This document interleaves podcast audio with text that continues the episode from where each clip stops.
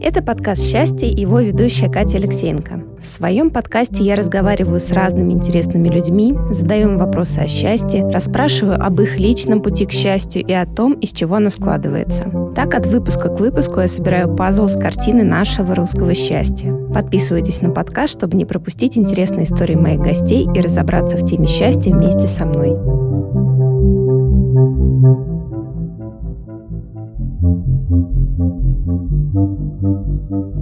Это подкаст «Счастье» и его ведущая Катя Алексеенко.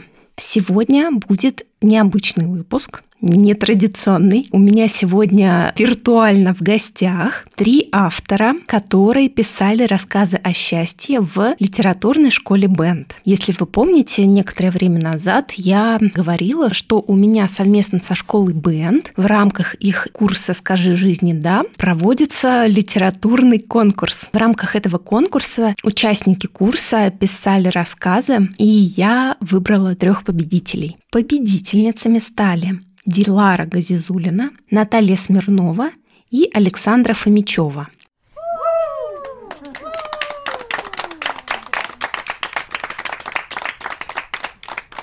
Девушки написали очень приятные рассказы на совершенно разные темы, но вот они у меня прям откликнулись вот этим вот ощущением такого легкого счастья и даже вызвали улыбку. Я думаю, что это прям показатель того, что все пошло так, как нужно, и то, что действительно рассказы для проекта счастья победительницы стали виртуальными героями подкаста. Вот, и сейчас я с удовольствием поделюсь с вами их ответами. Для начала я попросила рассказать о себе каких-нибудь интересных пять вещей. Первый на вопрос отвечает Дилара. Во-первых, я человек не скучный. Я вечно что-нибудь придумываю и затеваю. У меня дома нет телевизора, из питомцев только три рыбки. При этом мне с собой не скучно. Во-вторых, я человек скрытный, поэтому никто никогда не знает, что именно я затеваю. В-третьих, я человек невозмутимый. Эта черта мне, наверное, досталась от родителей. У меня и мама, и папа такие. Но больше, пожалуй, папа. Есть такой анекдот. Два англичанина гуляют и видят, что на лугу пасется лошадь. Один говорит другому. Слушай, Джон, давай поймаем эту лошадь. Зачем? Ну, мы затащим ее ко мне в ванную. Зачем? Ну, представь, ко мне придет в гости мой брат. Он захочет помыть руки, пойдет в ванную и скажет, Джеймс, у тебя в ванной лошадь. А я пожму плечами и скажу, ну и что, подумаешь. Вот мой папа любит делать так. Он, например, совершенно один взял и построил двухэтажный дом без единого помощника. Он лопатой выкопал котлован, перетащил какие-то сваи, залил фундамент, сварил из каких-то труб металлических каркас лет за 15, наверное. Выложил из кирпича двухэтажный дом, и отделал его изнутри. И теперь, когда люди удивляются и спрашивают, «Ты один построил этот дом без единого помощника?» Он пожимает плечами и говорит, «Ну что, подумаешь, вот я тоже часто делаю так». В-четвертых, я человек ироничный. Однажды даже кто-то из моих знакомых сказал мне, что у меня в наличии только одно чувство – чувство юмора. Я человек совестливый. Это формулировка моей бабушки. У нее было четверо детей и восемь внуков. И вот она за нами все наблюдала, сравнивала. И однажды, в далеком еще детстве, покачала головой и сказала мне, очень уж ты совестливая. Покачала, потому что это очень неприятная и неудобная черта. И для обладателя неудобная, и для тех, кто его окружает. А вот ответ Александры. О себе я могу сказать вот что. Первое. Я работаю на удаленке, чтобы иметь возможность путешествовать как можно больше. Почти получается. Второе, я смирилась с тем, что никогда не решу, наверное, кем хочу быть, когда вырасту. Сейчас я склоняюсь к тому, что это будет помогающая профессия. Третье, одним из самых главных качеств человека, важных, я считаю чувство юмора. Четвертое, я люблю изучать методы креативного мышления вроде ТРИЗ и Крафт и стараюсь применять их в деле. Пятое, я не умею жить по плану. Если я составляю план на день, обязательно все идет наперекосяк. Планы меня тормозят. И отвечает Наталья.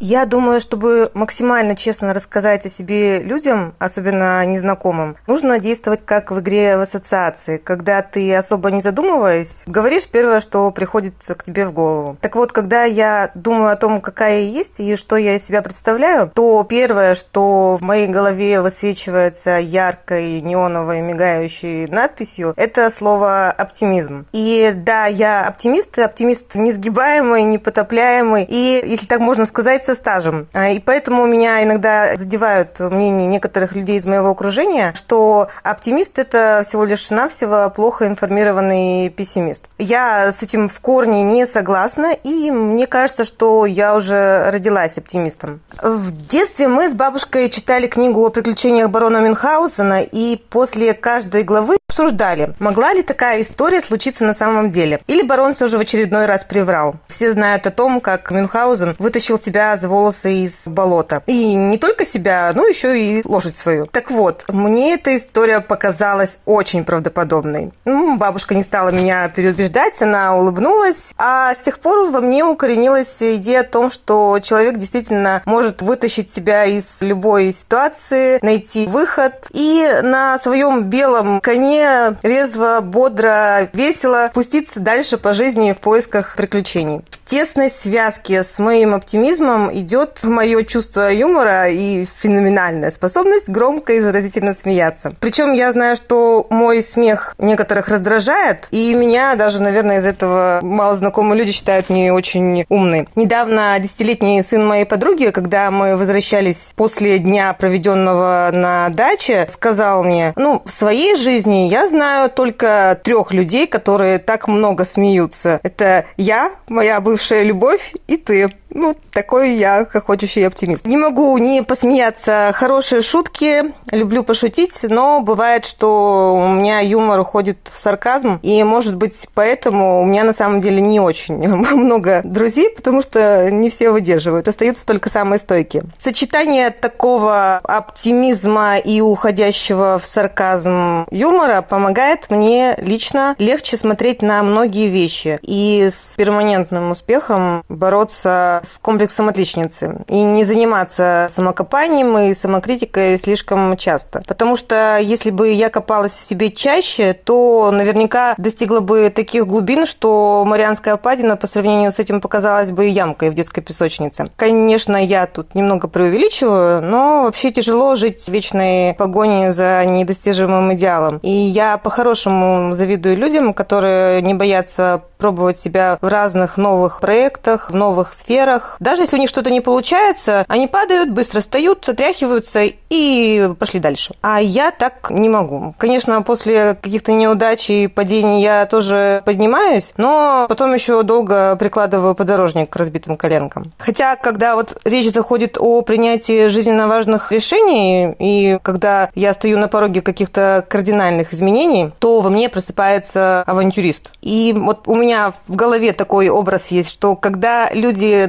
хотят поплавать в такой не очень прогретой воде, некоторые заходят в воду постепенно, осторожно, аккуратненько, давая себе время привыкнуть к температуре не слишком комфортной, ополаскивают предплечья, вот этот весь ритуал, и только потом уже начинают тихонечко, аккуратненько плыть. Есть те, которые предпочитают быстро нырнуть, испытать первоначальный шок от холода, а потом отфыркиваясь, отплевываясь, плыть дальше. Так вот, я отношу себя ко второй группе. Я так, допустим, переехала с одной сумкой и практически полным отсутствием знакомых в Санкт-Петербург. И ни знакомых особо, ни друзей, ни связей. Вот на тот момент у меня в Петербурге была всего лишь одна одногруппница, аспирантка СПБГУ. Но вот на этом вся моя моральная поддержка и заканчивалась, не говоря уж там о какой-то протекции либо что-то еще. И мне очень нравится, как на английском звучит идиома «пан или пропал». «Sink or swim», то есть дословно «ты либо тони, либо плыви дальше. И поскольку я периодически сама себя выкидываю посредине реки, то у меня остается только один выбор – плыть. И последнее по очереди, чтобы я хотела о себе рассказать, но не последняя по значимости вещь – это то, что у меня богатое воображение. Мне с раннего детства никогда не бывает скучно самой собой. Я не интроверт, и по роду своей деятельности я много занимаюсь устным последовательным переводом и сама самостоятельно веду переговоры с иностранными партнерами. То есть я общаюсь много, я люблю проводить время в компании, но и прекрасно чувствую себя в одиночестве. Вот сейчас я ежедневно трачу больше трех часов своей жизни для того, чтобы добраться до работы из дома и обратно. И некоторые, когда узнают об этом, начинают меня, ну, чуть ли не жалеть, что столько времени потрачено зря. Но для меня это вообще не потраченное зря время, потому что мало того, что я успеваю послушать музыку, почитать книги, посмотреть фильмы, я еще и продумываю какие-то свои идеи, делаю заметки. Иногда просто в голове проигрываю сюжеты. В некоторых сюжетах я являюсь главной героиней. Вот поэтому для меня это, наоборот, такое время интенсивной творческой работы и обогащения себя достижениями мировой культуры. Вот. А как давно вы пишете? Когда и как почувствовали свою любовь к письму? Очень же много пишут то, что мы уже в детстве знаем, чем мы будем заниматься. То есть мы в детстве обладаем той самой важной аутентичностью. Мы уже знаем про себя, мы уже понимаем, что нам нравится делать, мы уже знаем свое призвание. Поэтому я довольно часто на своем подкасте задаю вопрос о том, когда же появились какие-то мысли, когда появилась любовь к тому делу, которым занимаются занимаются мои гости? Были ли какие-то предпосылки в детстве, либо это пришло со временем, с каким-то знакомством, с новой практикой, с новой техникой, с новым делом?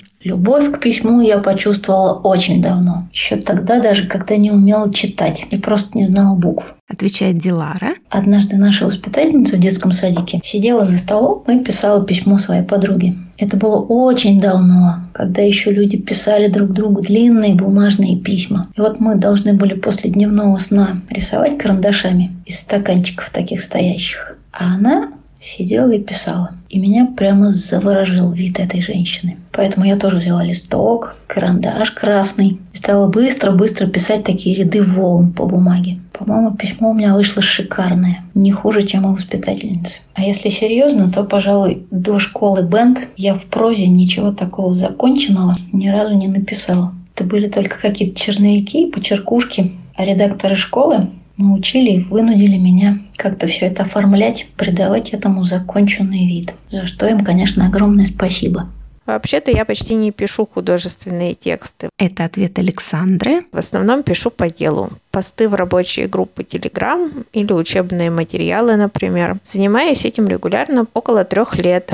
А любовь к письму почувствовала еще в школе, потому что по литературной части за сочинение я всегда получала пятерки, ну или четверки иногда. И мне всегда нравилось писать именно сочинения. Писать я начала сразу же, как немного освоила грамоту. Это было в 7 лет, как раз когда я пошла в школу в первый класс. А это ответ Натальи. И до первого класса я не умела ни читать, ни писать, и даже алфавит знала плохо. Хотя книги любила любила с раннего детства, но сама не хотела учиться читать, и я предпочитала по кругу терроризировать с чтением всех своих домашних. Хотя я быстро потом ощутила всю прелесть умения читать самой, и, видимо, я была амбициозным ребенком, потому что мне захотелось, чтобы и меня тоже кто-то прочитал. Так я стала писать в тонкой линованной тетрадочке рассказы длиной на страницу. В детстве у меня была уверенность в своих силах, в своих талантах. Эту уверенность еще никто не успел поколебать. И я действительно чувствовала себя настоящим писателем, когда писала такие маленькие веселые рассказы. В 8 лет меня от школы отправили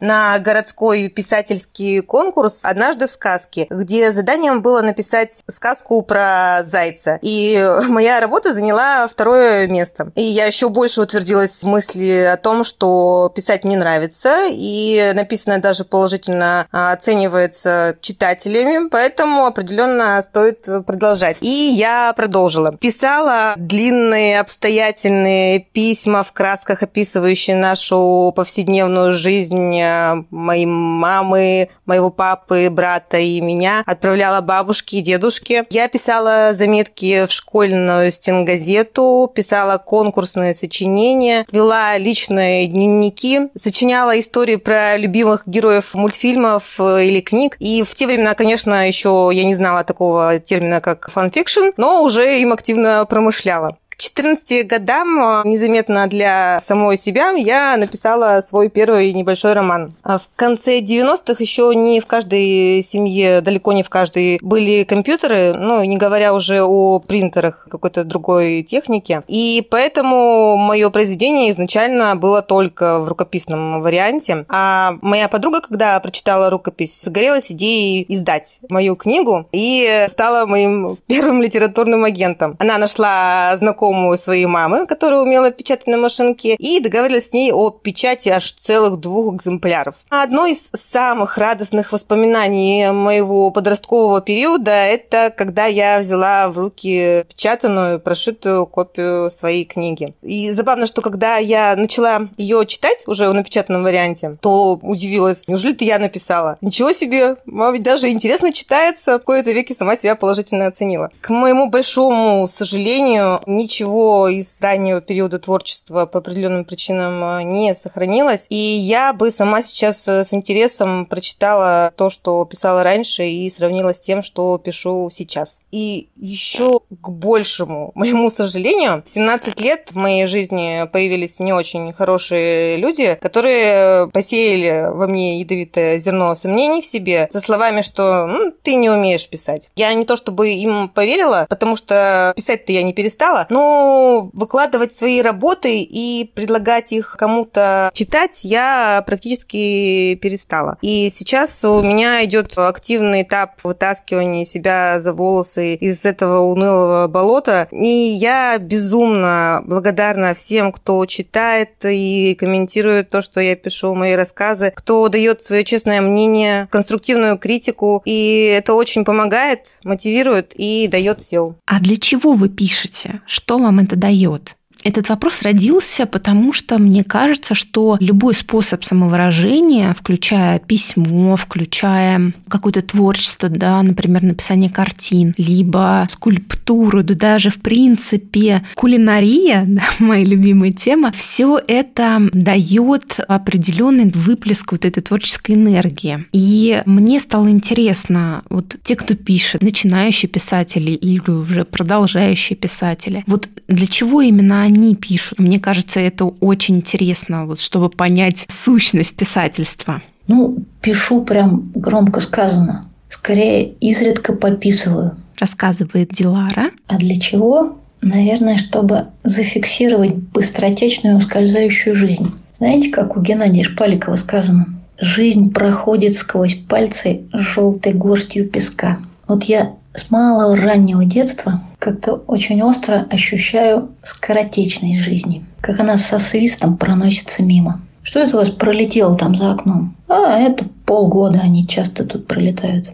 Так вот, я все хочу как-то, если не притормозить, то хотя бы зафиксировать, что ли, все чудеса и прелести происходящие. Поэтому я часто фотографирую и записываю что-то. А еще я очень люблю красивые истории. Я прям получаю от них огромное удовольствие, как некоторые от еды или от музыки. И мне всегда очень хотелось научиться создавать такие истории. Очень приятно, когда находишь правильное слово или сочетание слов. Я могу вот прям подолгу, по много раз перечитывать удачные выражения у больших, хороших писателей. Такое пронзительно щемящее чувство. И, конечно, радуюсь, если ненароком удастся найти свое удачное выражение. Редко, правда, удается. Прекрасный вопрос о том, что мне дает писательство. Вот ответ Натальи. У одной знаменитой сети книжных магазинов есть слоган «Чтение – это не тренд, а образ жизни». Возможно, прозвучит несколько высокопарно, но для меня и читать, и писать – это образ жизни. Мой здоровый образ жизни. Врачи нам советуют для поддержания здорового образа жизни проходить как минимум 10 тысяч шагов в день, соблюдать режим сна, питания, не употреблять алкоголь, не курить и так далее и тому подобное. Так вот, для меня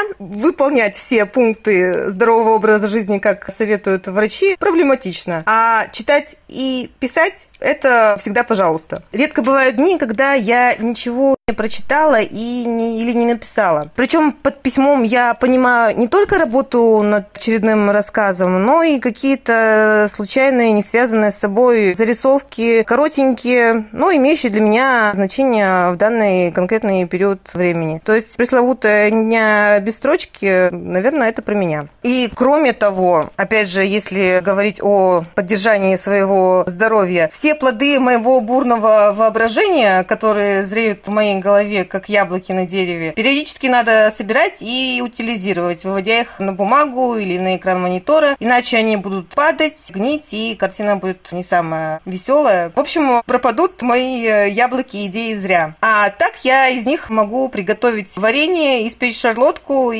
себе радость принести, и еще, возможно, других порадовать. Никакой коммерческой выгоды из своего писательства я не извлекаю и даже не бросаю все силы на то, чтобы пробиться в литературном мире, пока мне хватает того, что я пишу для собственного душевного равновесия. И потихоньку, шаг за шагом, начинаю создавать аудиторию читателей. А что будет дальше, покажет время. Зачем пишу? Ну, как я уже сказала, я пишу обычно по работе. Говорит Александра. А еще иногда потому, что очень хочется поделиться какими-то мыслями, хотя бы даже только с бумагой, ну или с компьютером. К тому же процесс письма, составление слов в предложение помогает упорядочить мысли и успокаивает меня.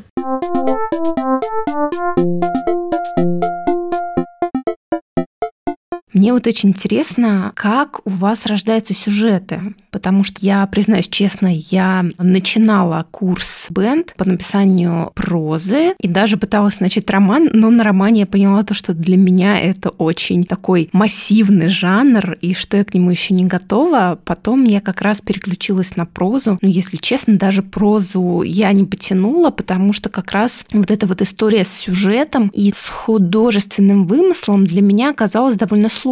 Мне казалось, что вот у меня вроде как хорошее воображение, и творческий склад ума, но несмотря на это, полностью придумать персонажей и придумать ход повествования для меня оказалось довольно сложно. Я поняла, что, скорее всего, мой жанр нон-фикшн, и я люблю писать как раз не художественные тексты, да, вот, например, как я это делаю для Яндекс.Дзена, канала проекта «Счастье», пишу посты в социальных сетях, вот для меня это то, что отражает меня и отражает ход моей мысли. И поэтому вот я как раз решила задать вопрос девушкам, вот как у них обстоят истории с сюжетами, насколько это сложно, потому что по результату, который был в их рассказах для проекта, девушки, конечно, справились с этим просто феноменально, и поэтому родился вопрос. Итак, как у вас рождаются сюжеты? Это картинка воображения или что-то основано на реальных событиях, что подталкивает как раз к дальнейшему письму? Первый отвечает Дилара. Ну, первый толчок – это всегда что-то такое из реальной жизни. Какой-то случай, ситуация, может быть, удивительное, красивое совпадение, какая-то деталь или фразочка, выражение какое-то.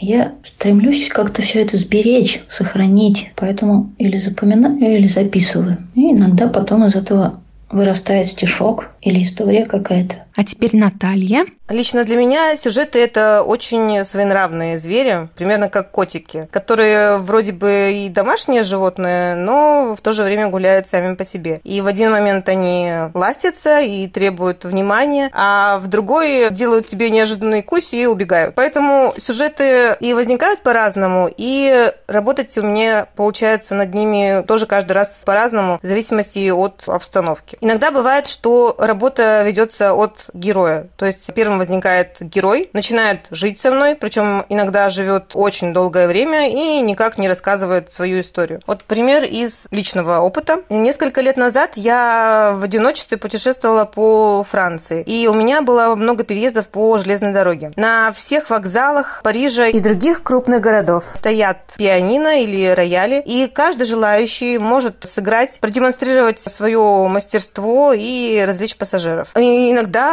получаются даже целые импровизированные концерты, но при этом речи не идет о извлечении какой-то материальной выгоды. Все делается от души и для души. Мне везло, и я ни разу не попадала на тех музыкантов, которые из пианино могут только одним пальцем выбить собачий вальс. Вот в тот момент, в момент путешествий, у меня в голове поселился образ героя-пианиста, играющего на вокзалах. Но до недавнего времени он жил очень тихо, пока я не послушала песню молодой французской певицы Маэль, которая так и называется «Le pianiste de gare», то есть «Вокзальный пианист». И текст песни сам по себе, как готовый уже сюжет, как синопсис какой-то повести. Вот бери и пиши. И в этот момент мой пианист и решил выйти из тени, и теперь пристально смотрит на меня в ожидании, когда я начну рассказывать его историю, когда все начнет закручиваться. Уже у меня есть идеи, с этим героем может произойти. Осталось только их начать воплощать. А иногда бывает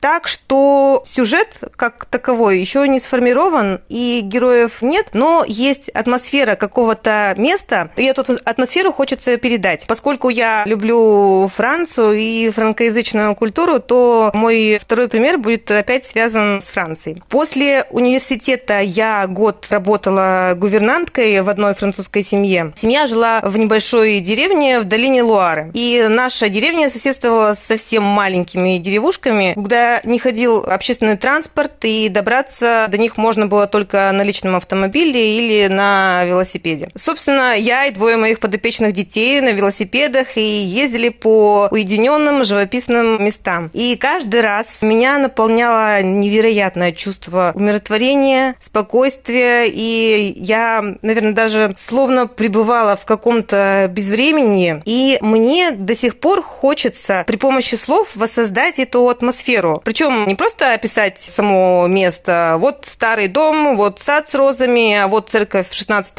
века, и вот тот бабуля и дедуля, которые держат комнаты для гостей. Нет, это обязательно должна быть какая-то история с такими же душевными героями. И я один раз уже попробовала развить сюжет из вот этой атмосферы маленькой деревни. Искусственно переселила туда героев, пыталась заставить их функционировать в этом пространстве и поддерживать очарование этого места, состояние уюта. Но первая попытка у меня не удалась, по моему собственному мнению. И сейчас деревня стоит пустая, никто в ней не живет, но мне жалко просто так ее отпускать, и все-таки хочется подобрать правильный сюжет для того, чтобы передать эту восхитительную атмосферу. Ну, как бы то ни было, и как бы ни велась работа над сюжетами, как бы они ни приходили ко мне, каждый раз происходит какая-то магия, и в этот магический рецепт всегда добавляются какие-то новые ингредиенты.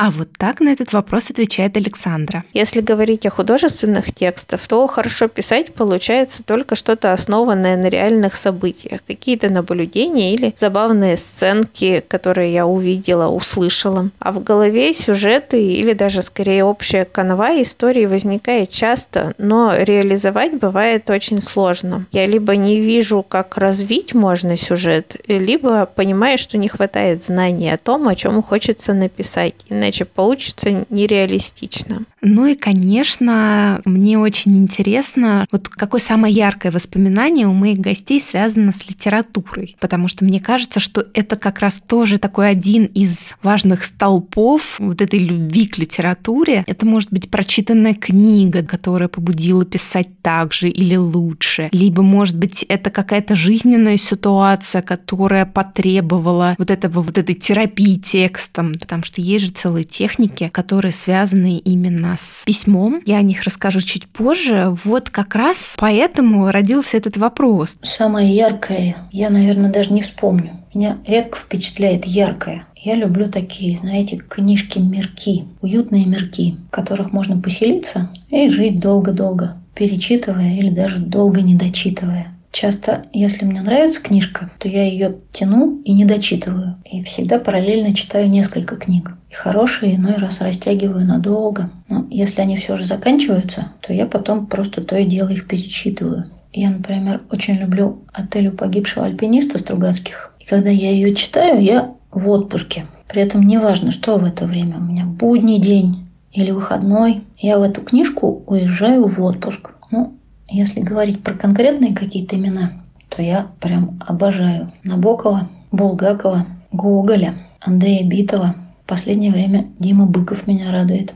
Отвечает Наталья. Ярких воспоминаний, связанных с литературой, у меня довольно много. И в этом плане я считаю себя очень богатым, удачливым человеком. Но рассказать хочу о книге, которая два года назад дала мне волшебный пендель, и я решила прекратить писать стол и начать уже в конце-то концов немного действовать. Речь идет о книге Элизабет Гилберт «Большое волшебство». Книга для тех, кто хочет творить, но боится начать. Многие знают, кто такая Элизабет Гилберт. Это писательница с мировой славой. Автор бестселлеров «Есть, молиться, любить» и «Город женщин». И в «Большом волшебстве» ей удалось ярко, интересно, увлекательно рассказать о своем пути, о тех проблемах, с которыми ей пришлось столкнуться, показать, почему люди, у которых на первый взгляд есть больший писательский потенциал, чем у тебя, сходят с дистанции, так и не написав ни одной книги. И мне понравилась идея о том, что написать не очень удачную книгу, не очень удачную, может быть, с твоей точки зрения или с точки зрения некоторых читателей, это лучше, чем не написать ее вовсе. Абсолютно у всех пишущих людей людей есть свои страхи, сомнения, но желание быть писателем должно быть сильнее этих страхов и сомнений. Я не могу сказать, что я фанат Гилберт, но большое волшебство сейчас лежит на полочке рядом с моей кроватью. И я периодически в случайном порядке перечитываю главы оттуда. Потому что до сих пор эта книга один из источников вдохновения, источников сил, которые помогают мне двигаться дальше. Кстати, книга попала ко мне не то что случайно, но не запланированно. Моя мама заказала ее для себя, немного почитала и поняла, что книга скорее для меня, чем для нее. Когда я после новогодних праздников возвращалась от родителей в Петербург, за время перелета я прочитала книгу залпом и сразу ощутила на себе мощный терапевтический эффект. И поэтому, пожалуй, «Большое волшебство» — это самое важное литературное переживание для меня за последние года два-три. А вот ответ Александры. В общем-то, я люблю читать с детства, и обычно книги производят на меня больше впечатления, чем, например, фильмы. Я достаточно ярко представляю себе то, о чем прочитала, и иногда даже мне кажется, что путаю, что произошло со мной, а что я прочитала в какой-нибудь книге истории. Поэтому я всегда мечтаю оказаться в тех местах, где разворачиваются события книги. Особенно, конечно, если эти места описаны автором с любовью. Например, свадебное путешествие мы с мужем ездили на остров Корфу. Конечно, это было благодаря Джералду Дарилу и его книге «Моя семья и другие звери». И вот если возвращаться как раз к теме терапии текстом, существует множество практик, которые связаны с письмом. Скорее всего, практически каждый слушатель знаком с ведением дневников, с дневниковыми записями. И эта история, она очень психологична, потому что она дает как раз вот этот выплеск мыслей на бумагу, я помню то, что как раз в подкасте с основателями школы Бенд они мне говорили, что выплеск на бумагу это не очень хороший термин, но для меня вот дневник это когда мы пишем то, что в голове, когда описываем события, которые происходят с нами, и когда мы их вербализируем, либо, соответственно, пишем, это дает очень терапевтический эффект. Изучая коучинг, я осознала то, что когда мы отвечаем на вопросы коуча, когда мы говорим то, что у нас в голове, дает совершенно другой эффект, нежели просто эти мысли крутятся, да, где-то там у нас на подкорочке, либо даже не на подкорочке, а просто мы их думаем. И вот когда мы их просто думаем, и когда мы их произносим, когда мы их записываем, когда мы их конкретизируем и называем, вот это уже происходит такая конкретизация, происходит такой процесс осознания этих мыслей, как бы знакомства с этими мыслями мыслями. Мы их видим как будто бы со стороны, особенно когда это касается дневников. Дневники же не всегда перечитываются, но иногда, чтобы разобраться с как раз какими-то своими мыслями, очень полезно перечитать. Еще одна из техник, связанная с письмом, это дневники благодарности. Да, опять же, дневники, но это немножечко другая история. О благодарности я писала несколько материалов и в Яндекс.Дзене, и вот моя гордость, то, что я выступала экспертом и давала комментарии для летнего номера журнала Psychologist. Там была как раз тема благодарности. И вот это опять же про то, что когда мы чему-то даем форму, форму, и мы начинаем это осознавать. То есть, когда мы пишем, за что мы благодарны, и выуживаем это из своего сознания, эти слова приобретают какой-то вес, и мы как будто бы придаем им форму и понимаем, что вот эти вещи, за которые мы благодарны, они действительно у нас уже есть, да, то есть это вот, это что-то реальное, когда мы это пишем, то есть мы это еще раз осознаем. Что-то я заговорилась, возвращаюсь к моим гостям.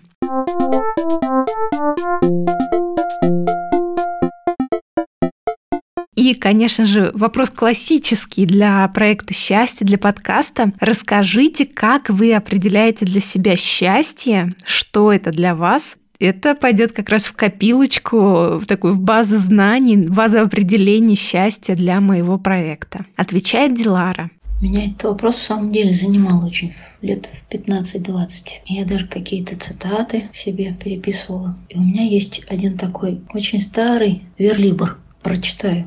Единственное истинное счастье непременно бывает пошлым, простым и умильно бескорыстно глупым. Оно похоже на большую розовую корову с доброй мордой, перепачканной клубникой. Корова эта бродит где-то в тумане, по мокрому осеннему вечеру. И отыскать ее совсем не трудно, а нужно только стащить поскорее с озябших пальцев перчатки, вытянуть вперед руки и пойти туда, откуда веет теплом.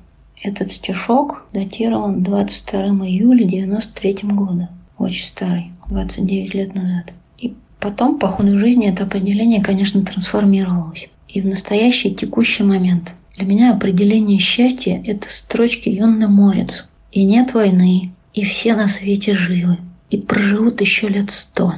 Возможно, со временем и это определение изменится. Не знаю, каким оно будет. А что же такое счастье для Александры?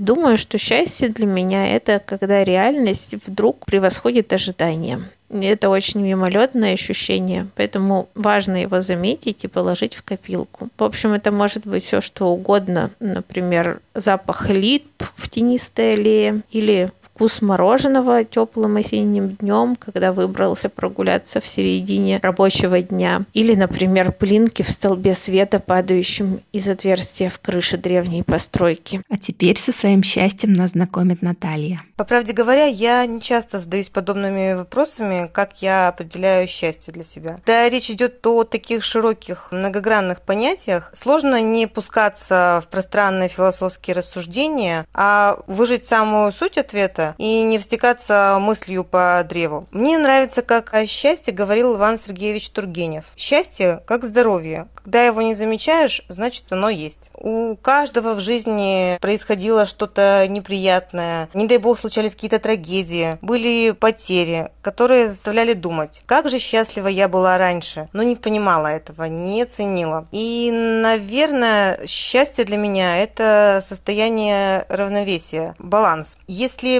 продолжить развивать образ весов, то на одну чашу мы положим гирьки с названиями физическое здоровье, безопасность, материальный достаток и так далее. А на другую, ну, например, любовь и забота близких, возможность самовыражаться и развиваться, получение новых знаний, впечатлений и, и так далее. Я, например, не могу чувствовать себя счастливой, когда болею, и мне не до каких-то новых впечатлений, эмоций, и вряд ли меня даже порадует выход нового фильма с любимым актером. Или, например, человек, у которого много денег, может быть все равно несчастен, потому что, допустим, до него никому по-настоящему нет дела. И это очень печально. А другой вопрос, можно ли долго удерживать этот баланс и чувствовать себя счастливым на постоянной основе? Мне кажется, над этим надо работать, над поддержанием баланса и помнить о том, что человек создан для счастья, как птица для полета. Еще один вопрос, ставший уже классикой. Скажите, что для вас самое главное в жизни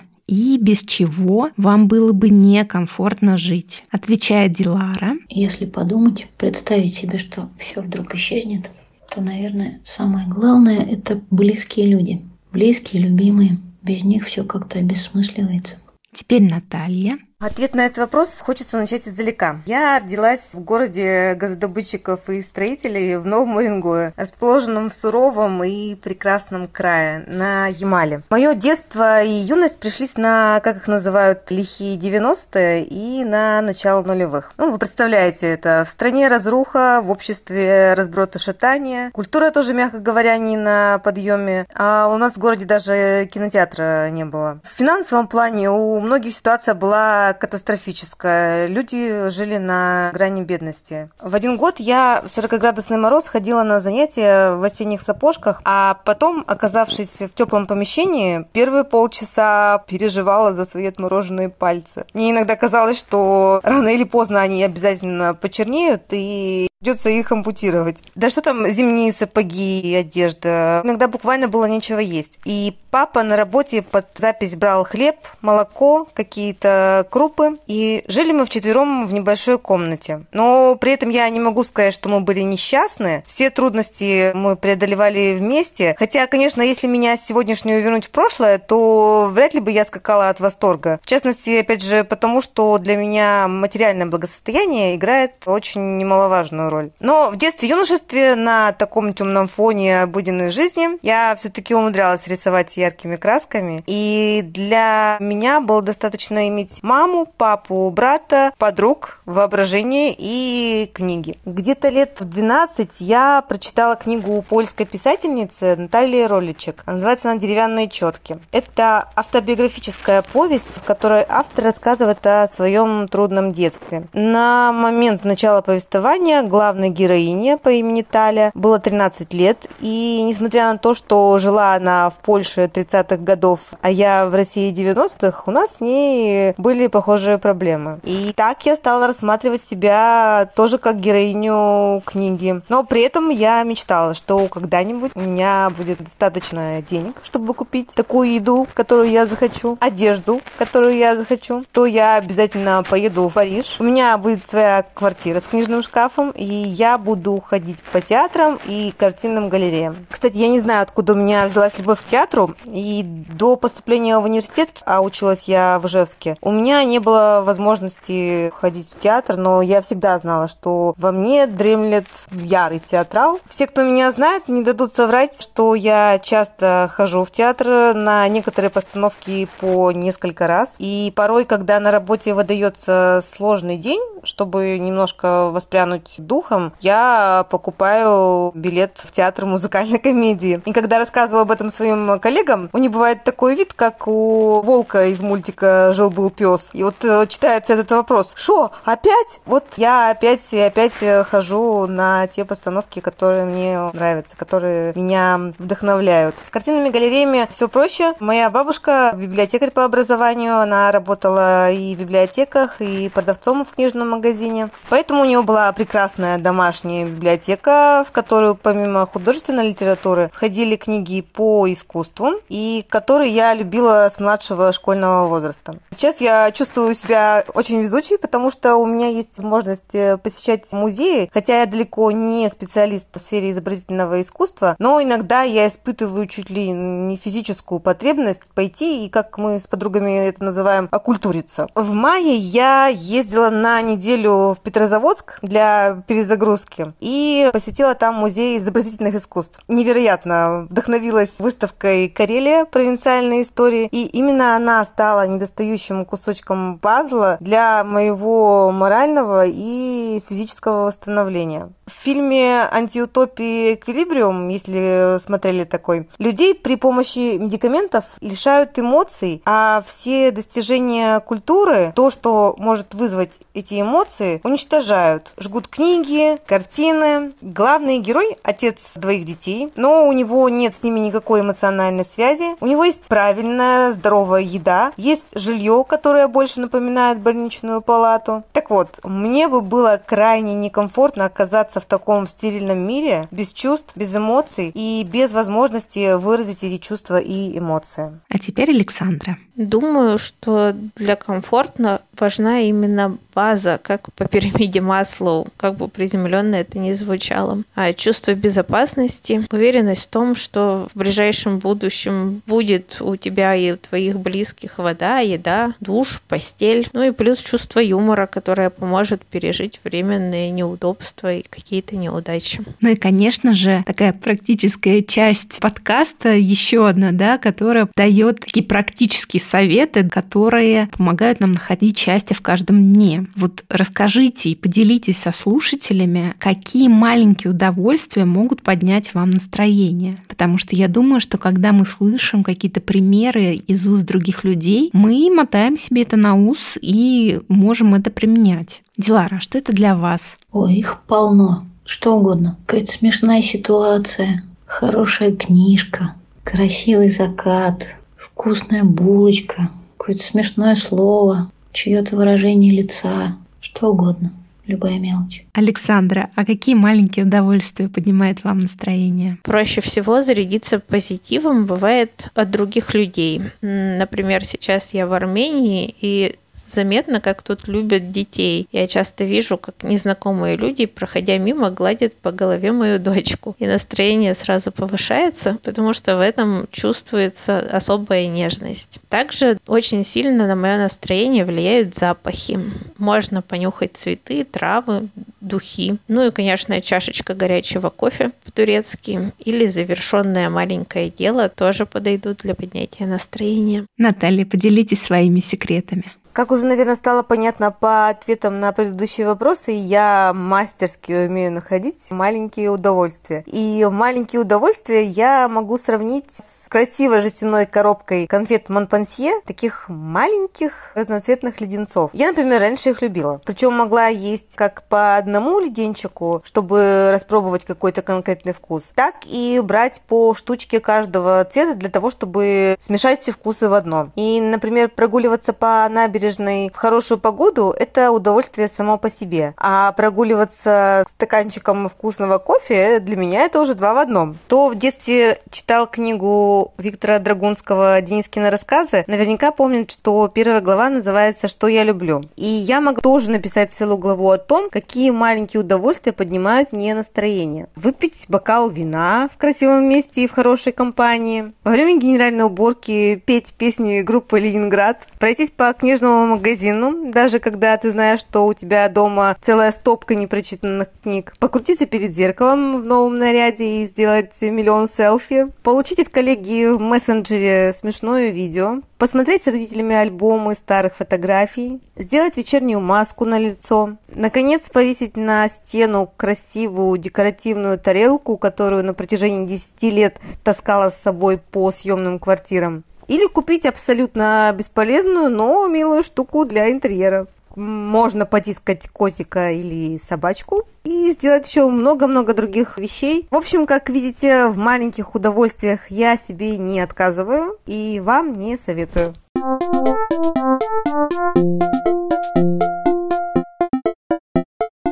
Напомню, что моими гостями были три прекрасные девушки, которые написали очень вдохновляющие рассказы о счастье. Описали они их в рамках курса «Скажи жизни да» от моей любимой школы Бенд. Рассказы победительниц можно прочитать в канале Дзен проекта счастья. Ссылочки я оставлю в описании выпуска. Обязательно заходите, обязательно читайте, оставляйте свои комментарии, поддержите писательниц. Я думаю, что им это очень важно. Ставьте лайки, делитесь в социальных сетях, подписывайтесь на них же. Я думаю, что эта поддержка им э, очень важна, как и любому из нас, так как сейчас время непростое и чем больше классных людей будет нас окружать, тем нам будет комфортнее, спокойнее и радостнее. Поэтому давайте друг друга поддерживать.